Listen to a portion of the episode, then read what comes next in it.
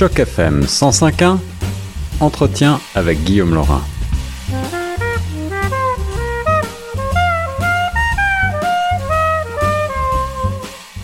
Vous êtes bien sur les ondes de Choc FM 105.1, ici Guillaume Laurin. Aujourd'hui, j'ai le plaisir de rejoindre notre spécialiste de l'immigration, Nadège Ouedraogo. Bonjour Nadège. Bonjour Guillaume, j'espère que vous allez bien. Mais ça va très très bien, je suis toujours euh, ravi euh, d'échanger avec toi sur ces questions ô combien importantes et qui touchent tous les francophones qui arrivent ici au Canada, celle de l'immigration. On est euh, nombreux à se poser souvent des questions qui font parfois naître quelques cheveux blancs, il faut bien le dire. Et aujourd'hui, tu as décidé, tu as proposé de nous parler eh bien d'un sujet qui va faire rêver un certain nombre d'entre nous, celui de la citoyenneté canadienne. Alors, tout d'abord, Nadège, qui est citoyen canadien? Alors Guillaume, j'aimerais rappeler euh, c'est quoi la définition d'un citoyen? Un citoyen, c'est une personne qui jouit des droits civils et politiques, notamment du droit de vote d'un État. Alors, qui est citoyen canadien? On peut être citoyen canadien de naissance, c'est-à-dire on a juste on a eu la chance de naître sur le sol canadien. Oui. On peut devenir citoyen ici par naturalisation et il y en a beaucoup chaque année. Alors ça veut dire qu'on a complété la résidence permanente avec succès. On peut aussi euh, devenir citoyen si on est né d'un parent ou des parents citoyens canadiens, même si on est né en dehors du Canada. D'accord. ou si on a été naturalisé mineur, c'est-à-dire si mon père ou ma mère est en train de devenir citoyen et qu'il me met dans l'application et que je suis mineur, je peux devenir euh, citoyen canadien également. D'accord, je vois. Donc il y a différents moyens, en effet. Euh, alors naître sur le territoire, ça veut dire, euh, si j'ai bien compris, que si, par exemple, moi qui ne suis pas canadien, j'ai un enfant au Canada, il deviendrait automatiquement canadien? C'est ça. D'accord, d'accord. Il a eu la chance, oui. Voilà, donc c'est effectivement une chance, on comprend.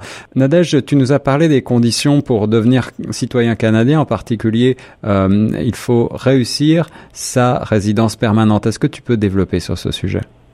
En effet, il y a des conditions pour devenir citoyen canadien. Généralement, c'est pour la naturalisation. Lorsqu'on a complété sa, résidence permanente et qu'on veut demander la citoyenneté, il y a à peu près cinq conditions, euh, grandes conditions à respecter. C'est-à-dire déjà, premièrement, respecter les conditions de la résidence permanente et ne pas la perdre. Ça veut dire quand vous faites la demande de citoyenneté, il faut toujours être résident permanent. D'accord. Il faut, il faut également avoir passé 1095 jours sur le sol canadien. 1095 jours, ok. Exactement. Et j'aimerais faire une petite précision dessus, parce que je sais qu'il y a des personnes qui sont toujours confuses. Mm-hmm. Maintenant, avec la nouvelle loi, si vous avez passé, euh, disons, deux ans en tant que étudiant, par exemple. Ensuite, vous êtes devenu euh, résident permanent et vous, vous voulez demander la citoyenneté. Les deux ans que vous avez passés en tant qu'étudiant euh, comptent quand même. Mais chaque jour compte pour une demi-journée. Donc c'est bon à savoir en effet, hein. c'est beaucoup de détails toujours euh, très pratiques que tu nous donnes et qu'ils sont importants de connaître.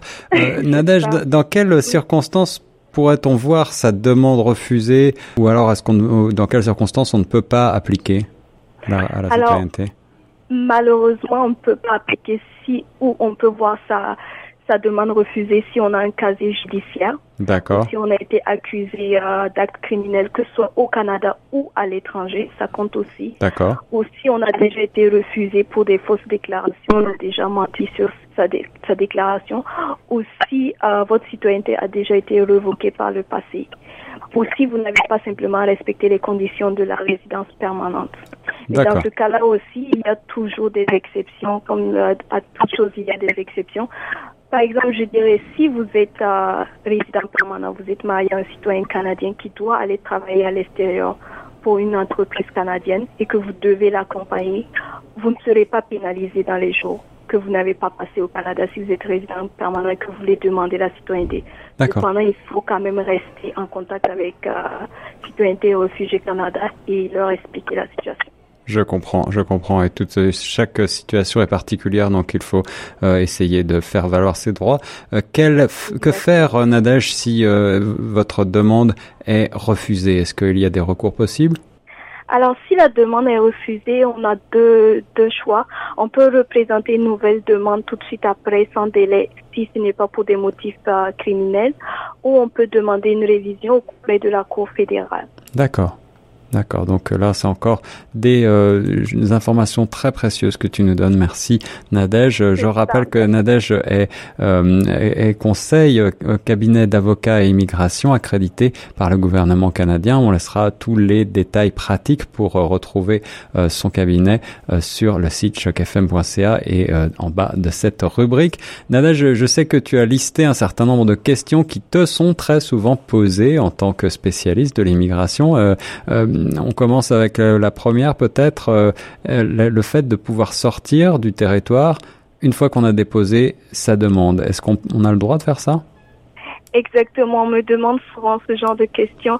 Oui, on peut sortir du territoire, il faut juste s'assurer que vous soyez en mesure de donner les documents lorsque l'immigration vous demande ou que vous puissiez assister à, la cérémonie euh, ou si vous avez des entrevues avec euh, Immigration et Citoyenneté Canada, que vous puissiez être présent. D'accord, bien sûr, ce serait du, du bon sens. Si je suis citoyen et mon enfant est né hors Canada, est-il citoyen aussi? Si vous êtes citoyen lorsque l'enfant est né oui, l'enfant est citoyen. Il faut juste euh, qu'il présente, il demande sa preuve de citoyenneté. Mais si vous n'étiez pas citoyen lors de la naissance, non, malheureusement. D'accord, d'accord. Donc là, c'est un petit peu l'inverse de ce qu'on a vu tout à l'heure. Euh, une autre question intéressante que tu as listée pour nous et qui t'est euh, posée, mon, mon enfant adopté est-il automatiquement citoyen lui aussi? Malheureusement, non il peut demander la naturalisation. Vous pouvez demander la naturalisation pour lui, mais il n'est pas automatiquement un citoyen canadien. D'accord, d'accord. Alors, il y, y, en a une que tu retrouves très souvent, je crois, euh, celle bien sûr des, des maris et femmes. Si mon mari, euh, ou alors moi je vais prendre euh, l'exemple inverse, ma femme est citoyenne, en l'épousant, est-ce que je vais devenir moi-même citoyen automatiquement? j'ai toujours cette question et c'est drôle parce qu'on dirait que les gens se passent la mauvaise information. Ah, malheureusement, si vous épousez un citoyen ou une citoyenne canadienne, ça fait pas de vous automatiquement un citoyen canadien. Mais oui. Vous devez passer par la résidence permanente et demander la citoyenneté également. C'est ça, comme tout le monde finalement. comme tout le monde. Euh, comment faciliter ma demande de citoyenneté? Est-ce qu'il y a des moyens? Alors, j'aimerais vraiment conseiller ceux qui sont en train de vouloir demander la citoyenneté sous peu de faire un journal de voyage, c'est-à-dire lister chaque euh, sortie et chaque entrée euh, sur le territoire canadien.